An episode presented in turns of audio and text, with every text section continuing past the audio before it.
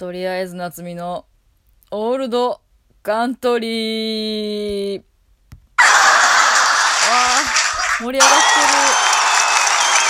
いやいや、まあまあまあまあ。どうもどうも、もう大盛り上がりでありがとうございます。えー、始まりました。とりあえず夏美のオールドカントリー、えー、第3回目でございます。えー、っとね、そうですね。あの、もう、いつまで話してんねんっていう感じで非常にこんな引っ張って申し訳ないんですけれどもあのー、私と同い年の有名人話ね。はい。あのもうこのラジオトーク始めてからずっとこの話しかしてない気がするんですけれども、えー、私38歳えー、1982年昭和57年生まれなんですけれどもえっ、ー、とね一人大事な同い年の人を忘れてました。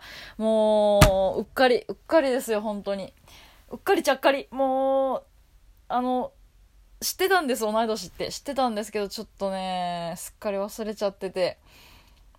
私ね吉本総合芸術学院、そんなんやったっけ？正式名。えー、NSC、通称 NSC、ニュースタークリエーションズ？でしたっけ？えー、の大阪校と同い年ですそうなんですよ。私 NSC と同い年なんですよ。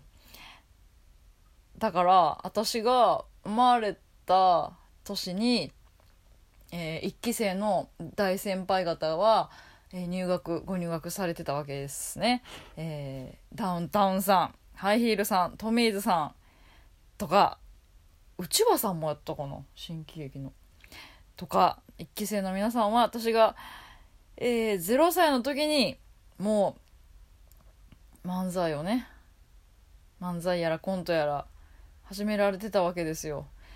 で NSC NSC の1年間通ってた期間は芸歴にカウントされないんですよね。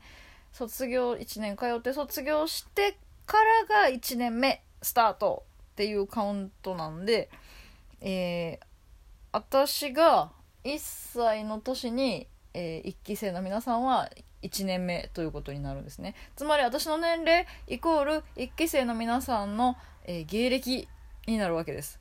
なんで、えー、私が今年39歳になるので1期生の皆様は、えー、今年が芸歴39年目ということになるわけです。分かりやすいですね。非常に分かりやすい。だからなんだという話なんですけど。でもそう考えたらすごいですよね。私が生まれた年にね。もう始められてて、まあ、そんなこと言い出したらもうもうそんなものもっと前からやってらっしゃる大師匠方なんかもいっぱいいるわけなんですけど。そうなんですよね。NSC と同い年なんですよね。あとあとあとこれもいつまで引っ張んねんっていう感じで申し訳ないんですけど。あのねその NSC のウィキペディアのページに私のの33期生の欄に私の名前も載ってるっていう話を一回目にしたんですけどちょっとさっき久しぶりに見たら33期生の欄に私はまあもちろん載ってましたけど私が誰やねんボケに使わせてもらったクルトンとストーモリトの名前も載ってるやんけこれ合ってんのかな効果も。いや、どういうことですか？どういうことですかって言ったらかわいそうか。いや、でも、おかしいんですよ。なんか、他の木の人たちを見ると、だいたい1期につき1行なんですよ。その欄がね。なのに、33期だけ2行にわたってんすよ。めっちゃ数多いんですよ。で、他の木は、いやあの人の名前載ってないな。あの人の名前は載ってていいんじゃね？みたいな人が載ってなかったりしてるのに33期にはとりあえず夏美クルクルトンはもう解散したのにササトンと龍吉っていうこピンピン名、ま、がちゃんと載っててであとストーモリトとあと長谷川大輔とこの5人は乗ってていいんですか？ちょっと後の4人はすごい巻き添えやけど。私以外の4人は。いやちょっとねこれは疑惑ですよほんまに。ちょっとおかしい。この5人の名前が載るのはおかしい。これはねちょっと33期生えー、しかも地下地下33期生オタクの人が書いてる可能性がありますね。ウィキペディアえー、ちょっとだって普通だったら絶対書かない。この5人は。えー、あとミセスマキエも載ってるからね。おかしちょっとねこの私たちがウィキペディアの価値をちょっと下げてしまってるなってちょっと 思いましたね。はい。ねえ。まあまあまあちょっとね。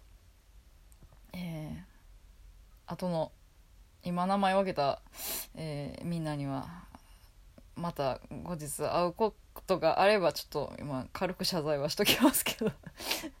まあいいか。別に謝らんでいいか。えー、まあまあそんな感じでねちょっとウィキペディアの価値も下がってしまってきているなというこの、えー、昨今でございますけれども。うんとね何があったかな。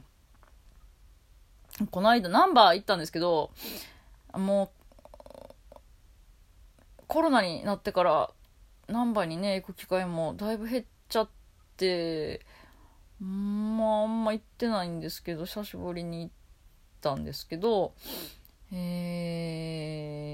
ー、っとねそうなんまあ難波自体はあれまあまあちょこちょこ行くこともあるんですけど難波のねあの地下街難波ウォークっていう地下街があるんですけどそこに久しぶりに行きまして大体まあ自転車移動なんで電車はあんま乗らんので、えー、地下だから地下鉄も乗らないのでその地下に入ることがあんまないんですよね難波に行っても。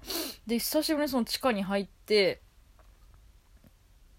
であの私 NSC の時は実家から通ってたんでまあ実家神戸なんですけど神戸から通ってたんで阪神で通ってたんですね主に。阪神難波線っていうのがあるんで。まあそれではその地下に改札があるんでその阪神降りて地下街通ってで、えー、NSC に行ってたんですけどそこら辺を久しぶりに久しぶりまあそうやな久しぶりに行ってあのー、まあだから1年通ってたしその後ももう10年ぐらいね言っても何度も行ってるところなんですけどえー、迷子になりました。はい。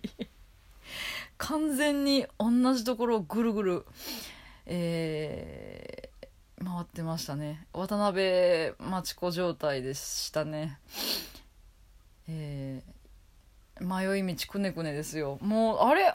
ここさっきこの店さっき見たよねっていうところ。ねえなんかずっと